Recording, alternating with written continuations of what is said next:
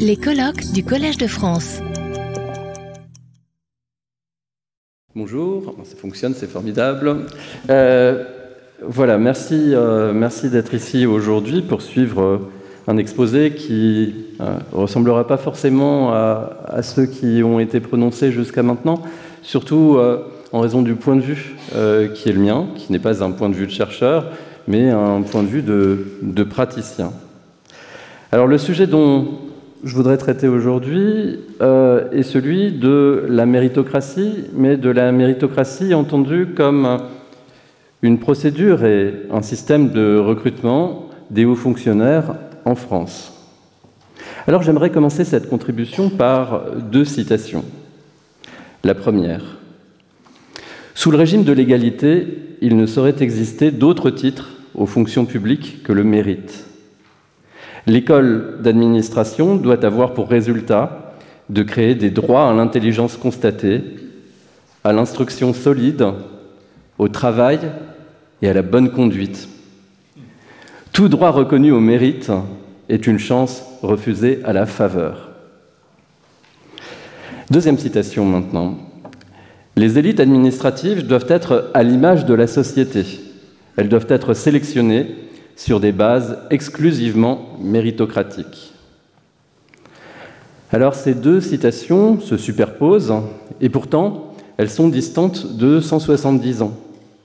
La première a été prononcée par Hippolyte Carnot, ministre de l'Instruction publique en 1848 et promoteur d'une éphémère école d'administration, qui a d'ailleurs à l'époque été adossée au Collège de France, aux grandes dames de ce dernier, peut-être pourra-t-on y revenir. La seconde citation, elle, euh, a été prononcée par Emmanuel Macron, président de la République, lorsqu'il a annoncé en 2021 la suppression de l'École nationale d'administration créée en 1945. La ressemblance de ces citations n'est pas fortuite. Elle montre la permanence de certains débats dans la société française, notamment celui qui a trait au recrutement des hauts fonctionnaires et dont on peut avoir l'impression que depuis la Révolution française, il ne s'est pas arrêté. Alors comme je l'ai indiqué, la présente contribution abordera la question de la méritocratie de manière non pas générale, mais particulière. Nous nous concentrerons sur un cas pratique qui est précisément celui du recrutement dans notre pays des plus hauts cadres de l'administration, ce qu'il est convenu d'appeler haute fonction publique, même si le terme de haute fonction publique ne recouvre aucune définition très précise. Comme j'ai dit tout à l'heure, mon regard n'est pas neutre sur cette question. Je, suis un acteur. J'ai passé le concours de l'École nationale d'administration. Je suis magistrat à la Cour des comptes. Et parallèlement à mon activité professionnelle, je me suis occupé de la formation de ceux qui, parmi les étudiants, souhaitent préparer les concours de la haute, de la haute fonction publique, et particulièrement le concours de l'ENA. Je l'ai fait pendant une dizaine d'années en dirigeant une classe préparatoire au concours de l'ENA, mise en place à l'École normale supérieure de la rue d'Ulm. Et puis je l'ai fait dans d'autres établissements aussi, à l'Université de Lille et aujourd'hui à l'Université de Paris 2, Panthéon-Assas. J'ai donc eu tout le loisir d'observer les mérites respectifs d'étudiants venus d'horizons différents et dont les résultats au concours administratif ont eux-mêmes été différents. C'est donc euh, essentiellement de ce point de vue de praticien que je vais maintenant débuter mon exposé.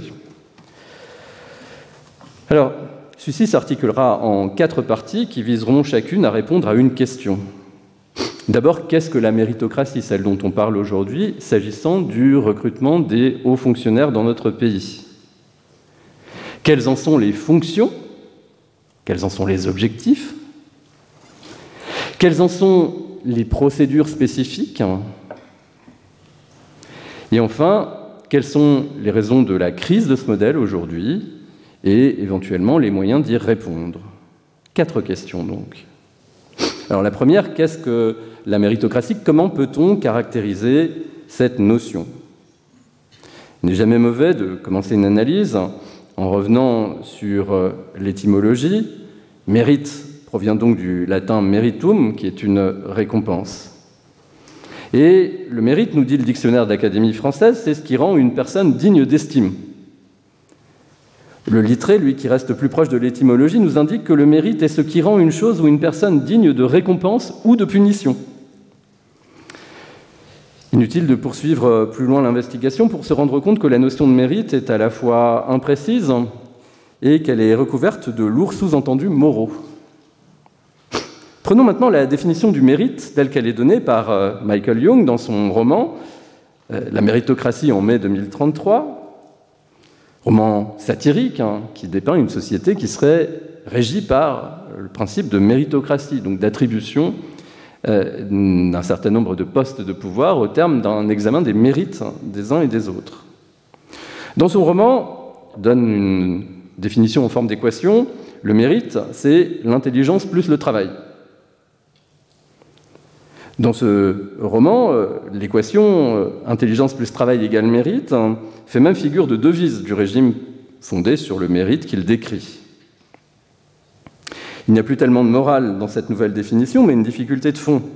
L'intelligence ou les capacités cognitives renvoient largement à des qualités innées, si on croit à l'existence de qualités innées, ou plus probablement au milieu d'origine des personnes et à la façon dont ce milieu a stimulé leurs capacités cognitives et leur adaptation au milieu scolaire. Dès lors, si on prend la définition initiale, celle du dictionnaire de l'Académie française, les deux termes de l'équation ne sont pas également dignes d'estime. Si le travail renvoie effectivement à l'effort individuel, qui est un paramètre qui dépend de la volonté de chaque individu, les capacités, à l'inverse, renvoient à un certain déterminisme. Dans ces conditions, est-il juste de récompenser ce qui ne dépend que pour partie des individus? Et deuxième question qui est abordée par le roman de Michael Young, est-il juste de fonder sur une notion aussi floue et aussi mal établie un système de répartition du pouvoir? Alors cette question n'en finit pas d'être débattue et, j'ai relevé dans une interview euh, récente donnée par Ben Bernanke, prix Nobel d'économie, professeur à Stanford, ancien président de la Réserve fédérale américaine, euh, une citation intéressante. Bernanke commence par affirmer que le système méritocratique, celui dont il est issu donc, est probablement le meilleur. Toutefois, il reconnaît qu'une méritocratie est un système dans lequel les personnes les plus chanceuses en termes de santé physique, de patrimoine génétique, de soutien familial, de revenus, les plus chanceuses en termes d'éducation et d'opportunités de carrière sont aussi celles qui retirent le plus de bénéfices du système méritocratique. Ce constat, pour être largement partagé en France, dès lors je me suis demandé qu'est-ce qui fait la spécificité de la méritocratie à la française. Et là, il faut se replonger de manière un petit peu plus profonde dans les sources historiques de euh, l'invocation du mérite comme critère de répartition d'un certain nombre d'avantages ou de postes de pouvoir. En réalité, le débat, lorsqu'on l'observe, est relativement inchangé depuis la Révolution française. Je citais tout à l'heure Hippolyte Carnot en 1848, hein, au moment où il tente la création d'une éphémère euh, école d'administration, il indique donc le euh, mérite euh, permet de, repousser euh, le règne de la faveur et de l'arbitraire. Emmanuel Macron ne dit pas autre chose lorsqu'il rappelle que les élites administratives doivent être recrutées sur des critères exclusivement méritocratiques. Mais quand on regarde les discours des présidents de la République, de la Ve République tout au moins, on se rend compte qu'il y en a un qui a détailler sa pensée de manière plus approfondie sur la question du mérite. Hein. C'est Nicolas Sarkozy, notamment dans un de ses discours de l'année 2008. Alors je vais le citer un petit peu longuement, mais la citation mérite hein, d'être entendue. Les principes sont sacrés. Je pense en particulier au grand principe d'égalité qui est la clé de voûte de notre unité. Mais de quelle égalité parlons-nous? Si l'on parle de l'égalité absolue des situations, on tombe tout de suite dans l'égalitarisme. Et l'égalitarisme, c'est le contraire de la République, parce que la République, c'est aussi la récompense du mérite. La République, c'est l'élitisme républicain, c'est la récompense de l'effort et la récompense du travail, ce n'est pas l'égalitarisme. L'égalité républicaine, c'est l'égalité devant la loi, l'égalité des droits et des devoirs, c'est l'égale dignité des personnes, c'est l'égalité des chances. Donc, dans ce discours, le président Sarkozy affirme deux choses. Il dit d'abord, le mérite, c'est le travail. Et puis ensuite, il dit l'égalité, c'est pas euh, toutes les formes d'égalité, c'est l'égalité devant la loi, l'égalité des chances, mais pas l'égalité des conditions. Alors, la définition là est un petit peu moins sophistiquée que celle qui avait été proposée par Michael Young, puisque le mérite, ce n'est plus l'effort plus les capacités, c'est simplement l'effort. Et peut-être aurait-il pu dire travailler plus pour mériter plus. À l'évidence, il manque quelque chose à cette définition pour être totalement convaincante. Quelque chose que l'on peut aller chercher dans le texte fondateur, celui euh, auquel il faut se référer quand on veut parler de méritocratie en France, qui est la Déclaration des droits de l'homme et du citoyen de 1789. La question du mérite y est traitée à l'article 6. L'article 6 est ainsi rédigé. La loi est l'expression de la volonté générale. Tous les citoyens ont le droit de concourir personnellement ou par leurs représentants à sa formation. Elle doit être la même pour tous, soit qu'elle protège, soit qu'elle punisse. Tous les citoyens étant égaux à ses yeux sont également admissibles à toutes les dignités, places et emplois publics, selon leurs capacités et sans autre distinction que celle de leur vertu et de leur talent. Alors je relis la fin parce que c'est quand même le plus important pour notre exposé du jour. Tous les citoyens étant égaux aux yeux de la loi sont également admissibles à toute dignité, place et emploi public selon leurs capacités et sans autre distinction que celle de leur vertu et de leur talent. Alors le mérite n'est pas explicitement, explicitement cité dans la Déclaration des droits de l'homme, mais on peut dériver de ce texte que le mérite, qui est invoqué dans tous les discours politiques, y compris euh, au moment de la discussion de la Déclaration des droits de l'homme, bien que le mérite, ça doit être quelque chose comme l'addition des capacités, des vertus et des talents. Alors on a quelque chose d'un petit peu différent de nouveau de euh, la définition de, Jung, l'intelligence plus euh, le travail. Là, on a l'addition des capacités. Les capacités, ça pourrait être les capacités cognitives,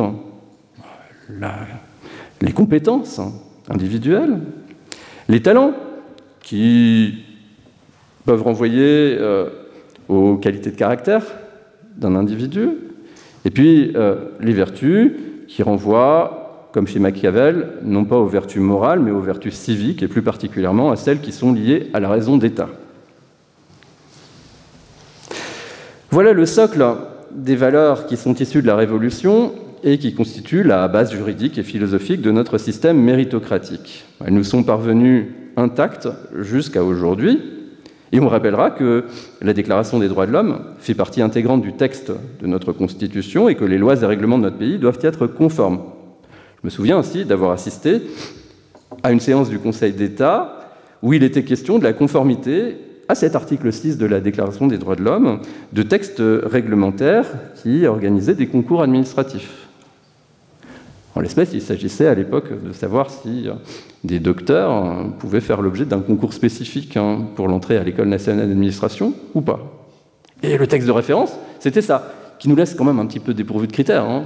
Une fois qu'on a dit les capacités, les talents et les vertus, euh, on se retrouve avec une multiplicité de possibilités d'organisation.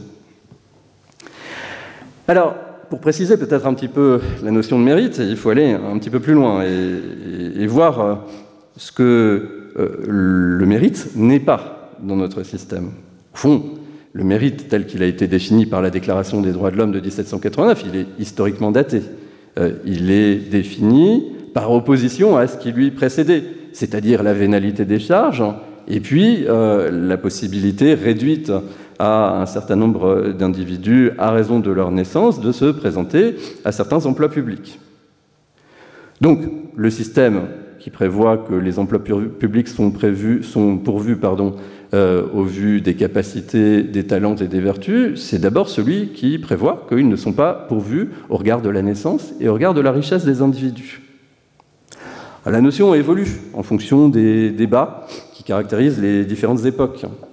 19e siècle, euh, les plus hauts emplois de la fonction publique en France euh, sont captés essentiellement par la bourgeoisie, et plus précisément même par la bourgeoisie parisienne, qui réussit à établir des dynasties hein, grâce à un système de, cooptation que les modes de recrutement de l'époque favorisent. Du coup, euh, la notion de mérite au XIXe siècle est utilisée essentiellement pour euh, se distinguer d'un régime de cooptation. on ne parle plus de naissance ou d'acquisition de charges, on parle de cooptation. Quand Hippolyte Carnot crée son école d'administration en 1848, hein, c'est pour mettre fin à un régime de cooptation. Quand en 1936, Jean Zay lance l'idée d'une école d'administration, c'est à nouveau pour s'opposer à la cooptation. Et enfin, quand euh, en 1945, euh, l'école nationale d'administration est créée, avec euh, une ordonnance qui dispose d'un formidable exposé des motifs que je vous invite à lire si le sujet vous intéresse, eh bien, dans les deux premiers paragraphes, on dit qu'on veut mettre fin à un système endogamique qui privilégiait de manière excessive la bourgeoisie parisienne. Donc, le mérite, hein, c'est l'antonyme de la cooptation, tout au long du XIXe et de la première partie du XXe siècle. Et puis le mérite, hein, euh, c'est aussi, troisième opposition, euh, ce qui s'oppose au recrutement euh, politique hein, de la haute fonction publique. Au fond, le spoil system à l'américaine, celui qui prévoit que les plus hauts emplois sont pourvus en fonction de la proximité par rapport au pouvoir politique, hein. c'est quelque chose qui est, euh, au moins dans euh, les principes, étrangers à la façon dont s'est bâti notre système au nom des principes méritocratiques. Alors voilà, on a vu ce que le mérite est sur le plan des principes de manière positive, tel que défini par la Déclaration des droits de l'homme, puis on a vu ce que euh, ça n'était pas, hein, ça n'est pas la cooptation, ça n'est pas la naissance et le hasard des richesses, et ça n'est pas la politisation de la haute fonction publique. Ces définitions étant, étant posées, on peut euh, à présent en passer euh, à une deuxième question de l'exposé qui est la méritocratie appliquée au recrutement des hauts fonctionnaires, ça sert à quoi exactement? Et lorsqu'on examine les fonctions de la méritocratie dans le champ du recrutement des hauts fonctionnaires, on peut identifier au moins trois grandes fonctions. La première fonction, c'est de légitimer la hiérarchie et les distinctions dans une administration française qui reste très pyramidale. La deuxième fonction, c'est de recruter des fonctionnaires aussi compétents et efficaces que possible.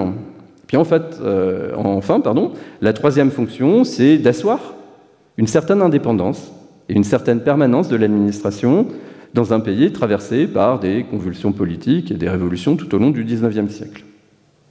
Alors, le rôle de légitimation de la hiérarchie, d'abord, un rôle qui est euh, important.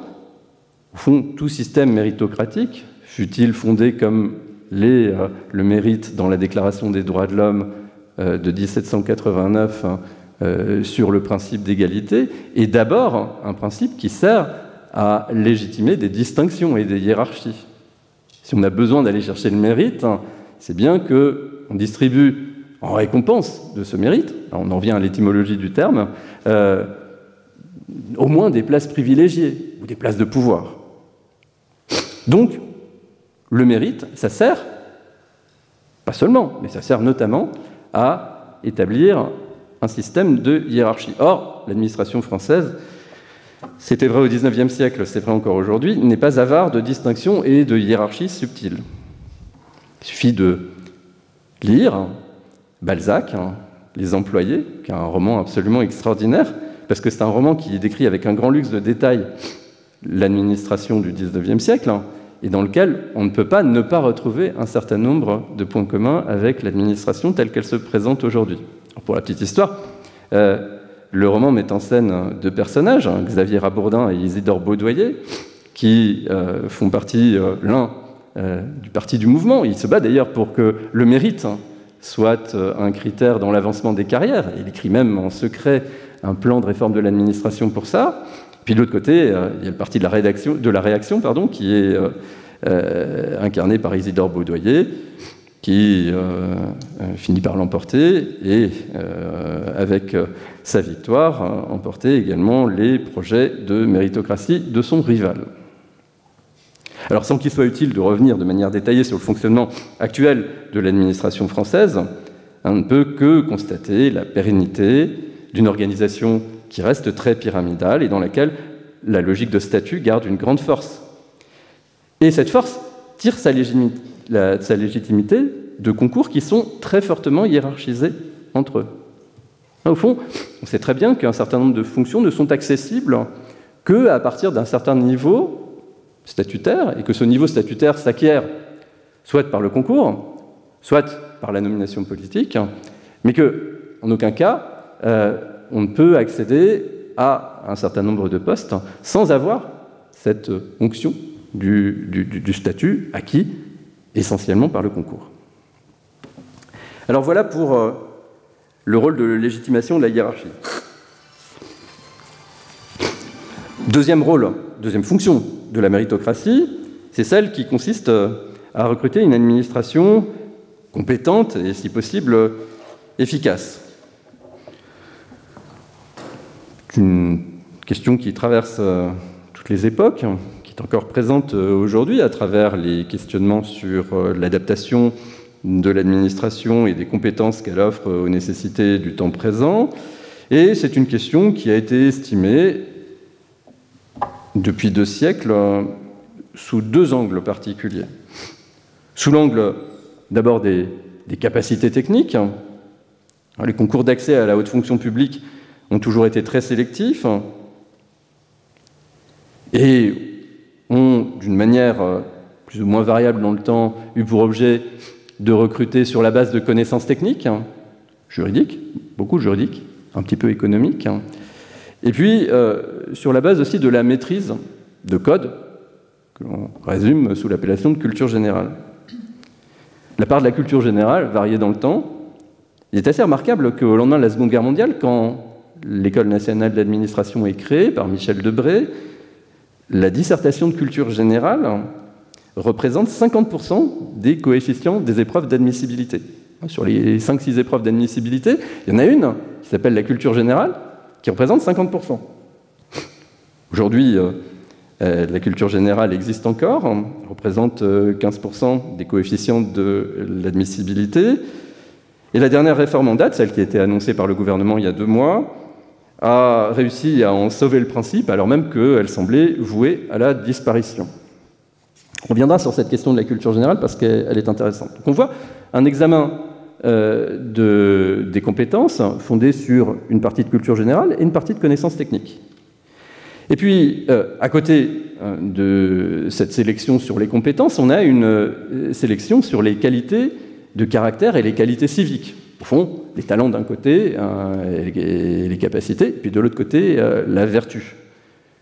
Alors, cette question de la sélection sur euh, la base de qualité de caractère ou de qualité civique, hein, elle apparaît surtout dans les moments de crise, ou au lendemain des moments de crise.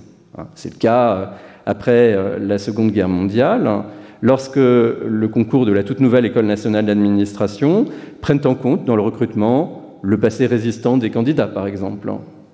Et on a, dans les années qui suivent euh, la Seconde Guerre mondiale, un vrai renouvellement de la haute fonction publique hein, du fait hein, de la reconnaissance par les jurys successifs hein, de, euh, des comportements euh, résistants des candidats qui se présentaient au concours. Le meilleur interprète de cette volonté de sélectionner sur des vertus morales hein, est donné dans les mémoires de Michel Debré, qu'il a écrites au début des années 1980, et dans lesquelles il indique la formation est également à l'École nationale d'administration d'ordre moral. Il n'est pas dans la mission de l'école de faire de la politique ni d'imposer une doctrine, mais l'école doit apprendre à ses futurs fonctionnaires le sens de l'État, elle doit leur faire comprendre les responsabilités d'administration, leur faire goûter les grandeurs et accepter les servitudes du métier.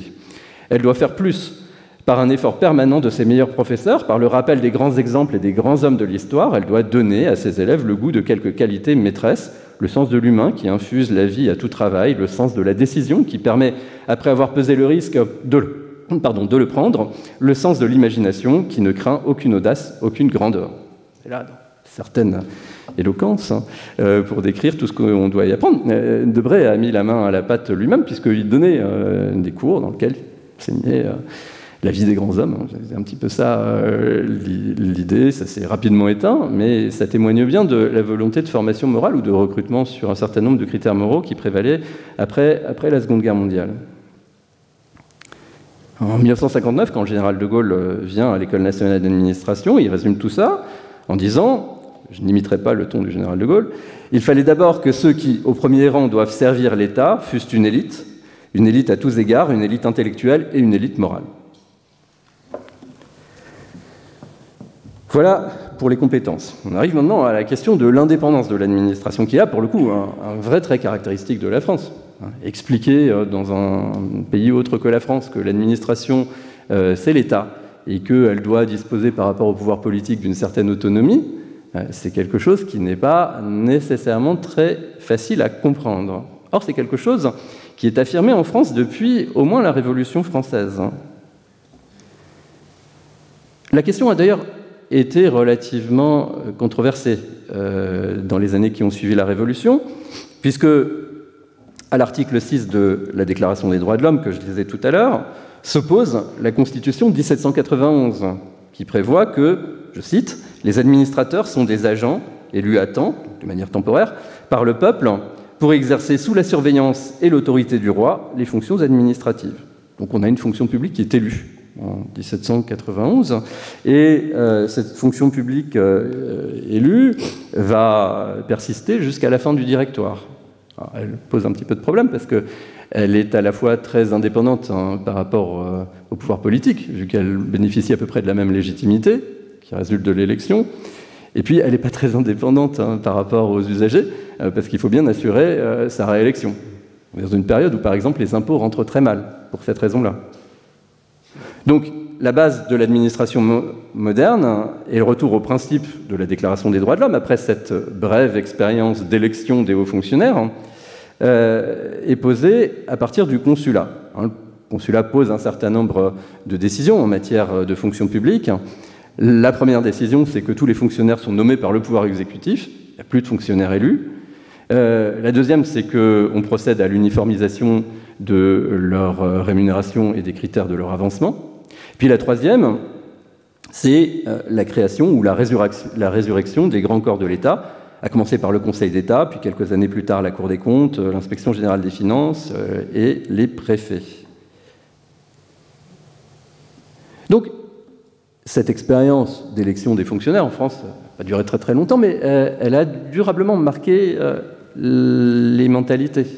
Au fond, la France, surtout dans ce 19e siècle si riche en turbulences, a essayé de se garder contre l'instabilité, au moins pour ce qui était de l'administration de l'État, en prévoyant euh, les principes de recrutement d'une administration qui saurait se garder une certaine indépendance par rapport au pouvoir politique. Du coup, l'affirmation d'un principe de recrutement au mérite, hein, c'est quelque chose qui allait assez bien avec cet objectif d'indépendance, hein, puisqu'il permet à la fois de justifier euh, que euh, l'on puisse hein, euh, refuser un recrutement de la haute fonction publique qui serait entièrement à la main du gouvernement, et puis d'autre part, de répondre aussi à ceux qui souhaiteraient que les hauts fonctionnaires soient élus. Alors on en arrive à la troisième partie, la troisième question qui est la méritocratie. Une fois qu'on en a défini les contours, une fois qu'on a expliqué à, quoi ça peut servir, eh bien, euh, la troisième question, c'est comment ça marche et quelles sont les procédures qui permettent de faire fonctionner euh, le recrutement des hauts fonctionnaires au, mérite.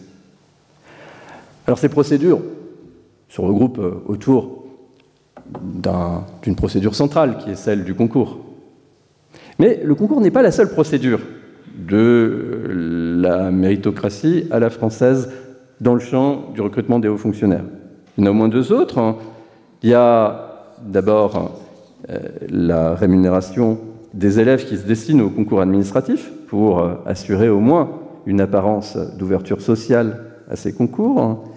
Et puis, euh, il y a quelque chose de très particulier qui est l'institution d'un marché du travail inversé, où à la sortie des écoles de formation, ce sont non pas, non pas les employeurs qui choisissent hein, leurs futurs agents, mais les étudiants qui choisissent leur employeur. Alors, trois, procédures. On pourrait sans doute en identifier plus, on avait au moins une de, plus en tête, mais ce sont sans doute les trois principales et leur intérêt, c'est qu'elles perdurent aujourd'hui encore. Alors l'affirmation du principe du concours, au fond, elle est posée par un acte fondateur qui est la création de l'école polytechnique par la Convention. L'école polytechnique, elle repose ben, sur les trois procédures que je viens d'indiquer. D'une part, on recrute par un concours qui est très très sélectif. D'autre part, on rémunère euh, les élèves qui fréquentent l'école, et puis euh, parce qu'ils se destinent euh, à servir l'État. Et puis enfin, dans un moment toujours un petit peu dramatique, hein, qu'on appelle l'amphi-garnison, c'est-à-dire le moment où, arrivés au terme de leurs études, les élèves sont amenés, en fonction de leur classement, à choisir une administration d'affectation, eh bien, on fait fonctionner ce marché du travail inversé, où ce n'est pas l'employeur qui est choisi, mais celui qui est recruté. Alors, l'école polytechnique joue un grand rôle dans les représentations euh, du 19e siècle jusqu'à la Seconde Guerre mondiale. Dans tous les projets qui prévoient une école d'administration, on invoque l'école polytechnique. Hippolyte Carnot, dont je parlais tout à l'heure, était polytechnicien lui-même, donc ce qu'il avait en tête quand il crée euh, l'école d'administration de 1848, hein, c'est bien le modèle de l'école polytechnique. Et puis, le projet du Front, populaire d'une école d'administration euh, en 1936 fait directement référence à l'école polytechnique, puisque le nom de l'école, si elle avait vu le jour, aurait été École polytechnique d'administration. On peut invoquer euh, également le modèle de l'école normale supérieure, créé quelques temps après par la même convention euh, créée après l'école polytechnique et qui est régie par les mêmes principes recrutement au concours, rémunération des élèves et puis, puis choix ensuite d'une carrière éventuellement dans l'administration. Mais là, pas tout à fait de la même façon que sur l'école polytechnique, ce qui nous donne quand même sans doute un modèle plus orienté polytechnique que école normale supérieure. Donc, il apparaît logique dès lors, chaque fois que l'on veut organiser un recrutement sur la base du mérite, de faire un concours, si possible un concours euh, sélectif, hein, comme celui de l'école polytechnique. Alors comme il n'existe pas d'école d'administration, eh bien, les différents corps de l'administration tout au long du XIXe siècle hein, vont organiser leurs propres concours. Le premier d'entre eux, c'était le concours de l'auditorat du Conseil d'État. C'est intéressant parce qu'il est voulu par Napoléon, et dans l'esprit de Napoléon, euh, les auditeurs du Conseil d'État devaient acquérir une connaissance administrative générale qui leur permettait ensuite hein, de pourvoir hein, euh, les emplois les plus élevés de l'administration, quand bien même euh, serait-il encore assez jeune. Hein. Sur le modèle de l'école de l'auditorat du Conseil d'État, fonctionnent ensuite euh, d'autres concours, le concours diplomatique, le concours de l'auditorat de la Cour des comptes, le concours de recrutement de l'inspection générale des, finances. Ce système fonctionne jusqu'à la Seconde Guerre mondiale et nourrit des controverses qui sont intéressantes parce qu'elles viennent euh, alimenter des critiques qui euh, sont euh, à la fois des critiques de gauche et des critiques de droite. À droite, les critiques viennent des responsables de l'administration, qui ont leur propre clientèle et pour lesquels un concours qui permet la promotion de jeunes hauts fonctionnaires est nécessairement malvenu. Ainsi, le garde des Sceaux des débuts de la Restauration, le comte de la Serre, indique que le vice inhérent au concours de l'auditorat du Conseil d'État est d'initier au sortir des écoles des jeunes gens sans expérience des affaires et du monde et de les incorporer à un grand corps de l'État. Cette élévation subite enfle leur jeune présomption, elle concourt avec leur défaut de connaissances pratiques à leur faire commettre des bévues et à encourir des ridicules qui rejaillissent sur le corps entier et le gouvernement lui-même. Euh, à l'éloquence près, on reconnaîtrait quand même des thèmes récents hein, sur la question de savoir, président de la République a tranché il y a, quelques, il y a, deux ans maintenant, euh, s'il faut recruter directement dans les grands corps de l'État euh, des jeunes dépourvus d'expérience ou, s'il ne faut pas le faire. finalement, il était décidé euh, l'an dernier de mettre fin au recrutement des jeunes hein, issus de l'ENA précédemment, de l'Institut national du service public maintenant, euh, dans les grands corps en question, toujours les mêmes hein, que du temps de Napoléon, le Conseil d'État, la Cour des comptes, hein, l'inspection des finances, et euh, de euh, créer un délai de trois ans avant de leur permettre de se présenter à ces institutions. Les procédures commencent à, fonctionner. On n'a pas encore un recul suffisant sur leur, fonctionnement, mais d'ici quelques années, ce sera intéressant de regarder ce que ça a donné. J'ai ma petite idée parce que j'y participe, mais euh, c'est intéressant de, voir d'ici deux ou trois ans ce que ça a donné euh, et euh, si ça a abouti à un véritable renouvellement des profils qui sont euh, intégrés au Conseil d'État, à la Cour des comptes ou pas. Alors là, c'est les critiques qui viennent du côté droit de l'échiquier politique, mais il y a des critiques qui viennent aussi de, la gauche devant, devant, les concours, et en particulier devant les concours qui doivent pourvoir aux plus hauts emplois. En 1848 comme en 1936, la gauche souligne les risques du mandarinat, que font courir les concours où l'on recruterait des personnes trop jeunes pour les former dans des écoles d'administration.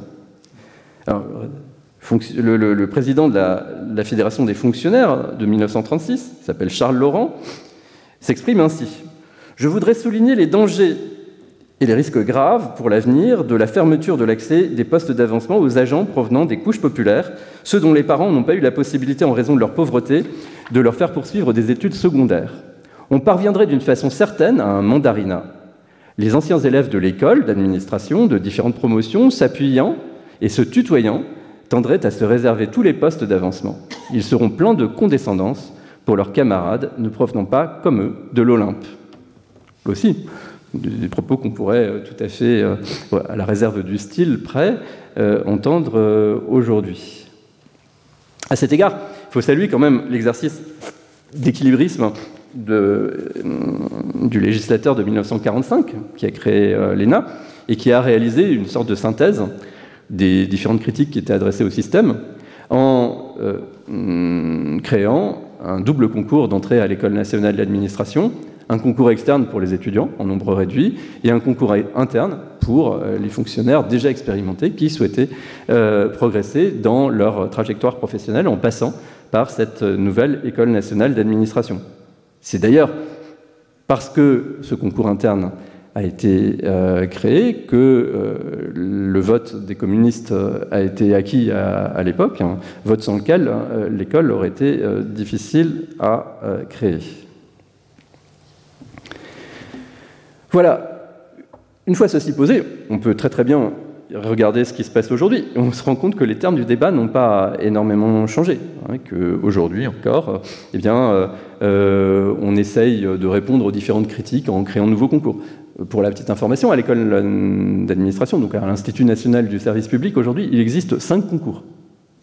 Un concours externe, celui qui avait été créé en 1945, un concours interne, créé également en 1945, puis un troisième concours, concours destiné à recruter des personnes ayant effectué le début de leur carrière dans le secteur privé, troisième concours qui a eu une vie euh, très très chahutée, puisque créé dans les années 80 par le gouvernement socialiste pour recruter euh, notamment des syndicalistes dans la haute administration, il été supprimé en 1986, puis rétabli sous une forme très très édulcorée en 1990. Il y a un quatrième concours qui est euh, celui pour lequel j'avais pris une part modeste en essayant de, l'imposer, qui est euh, le concours réservé aux docteurs. Voilà. Un concours à dose très homopathique, puisque tous les ans sont recrutés deux ou trois docteurs au cours de l'école nationale, de l'Institut national du service public. Je m'interroge toujours sur euh, l'attitude face au risque hein, des candidats en question. Hein. quelques dizaines de candidats qui se présentent à un concours où il y a une ou deux places, qui passent un ou deux ans de leur vie. Euh, finalement des gens qui ont une aversion au risque euh, assez faible, hein, euh, passent beaucoup de temps, donc un coût d'entrée très très élevé pour des résultats extrêmement aléatoires. Et puis il y a un cinquième concours qui existe depuis deux ans maintenant, qui est le concours dit talent, qui est un concours réservé aux étudiants boursiers. Donc on voit bien qu'on essaye toujours de répondre aux défauts du concours avec les méthodes qui, en 1945, avaient obtenu des résultats satisfaisants, mais qui aujourd'hui semble obtenir des euh, effets moins convaincants. Je passe rapidement sur euh, la rémunération des élèves. Euh, la rémunération des élèves, elle est intéressante parce qu'elle a fourni une sorte d'alibi social. la formation est rémunérée, non seulement la formation, mais même la préparation au concours est rémunérée dans certaines conditions. Donc, euh, euh, ouverture sociale. Maintenant, c'est pas si évident, on voit bien les, résultats. Euh, l'ouverture sociale extrêmement faible hein, de, ce, concours. Aujourd'hui, la rémunération des élèves, hein, c'est vrai pour une école comme l'Institut national du service public, c'est vrai aussi dans les écoles normales supérieures, hein, devient presque un handicap. Hein. À un moment où la plupart des élèves qui fréquentent ces établissements sont issus des couches les plus favorisées de la population, la rémunération apparaît comme une preuve supplémentaire du caractère inéquitable de notre système de sélection. Quant euh, au marché du travail inversé, j'en ai décrit euh, tout à l'heure les principales euh, caractéristiques. C'est une curiosité intéressante, hein, mais qui est tout à fait complémentaire avec l'idée selon laquelle l'administration doit être indépendante vis-à-vis du, du, pouvoir politique. Hein. Et le fait que ce principe du marché du travail inversé soit aujourd'hui euh, assez largement écorné, puisqu'on a rééquilibré un petit peu les termes du débat entre les élèves issus de l'INSP et les administrations qui les recrutent, montre bien aussi euh, l'évolution euh, du regard porté sur le principe d'indépendance de l'administration. Alors on arrive à la partie conclusive, qui se pose la question de savoir pourquoi la méritocratie à la française, telle qu'entendue dans la haute fonction publique, est en crise, et comment on pourrait éventuellement y répondre. Alors, la crise, elle vient évidemment euh, du caractère largement fictif du mérite qui est récompensé par euh, l'accès euh, aux positions qui sont offertes au terme du concours de l'École nationale d'administration ou des concours comparables. La question a été largement instruite. Hein. Je citerai euh, des travaux récents de Laurent Benveniste, par exemple, qui a sorti un chiffre frappant en montrant que, euh, bah, en termes d'endogamie, euh, un étudiant dont le père a été élève à l'École nationale d'administration a 330 fois plus de chances qu'un autre étudiant de réussir le concours de cette école. Ce n'est pas une caractéristique euh, propre à l'École nationale d'administration. Si on regarde Polytechnique, c'est 296 fois. Euh, L'École normale supérieure, c'est 266 fois. c'est un petit peu mieux, mais ça reste quand même dans des ordres de grandeur qui sont, qui sont proches. Donc le procès est instruit quelque part. Euh, et l'endogamie, ou en tous les cas l'héritage, ce contre quoi finalement l'article 6 de la Déclaration des droits de l'homme s'était élevé, quelque part, s'il n'existe plus en droit, existe dans les faits. Mais je crois que cette euh, mise en évidence du caractère fictif du mérite n'est pas le seul élément qui ébranle le système méritocratique euh, dans le cadre du recrutement des, hauts fonctionnaires en France.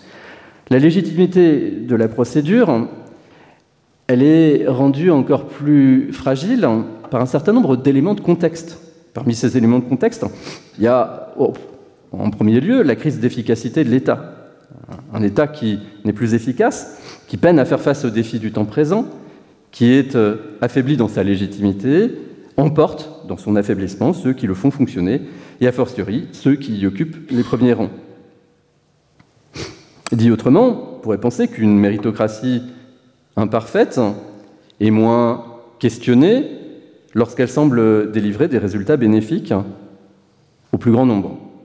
Elle devient nécessairement plus, illégitime lorsque les résultats ne sont plus à l'avenant.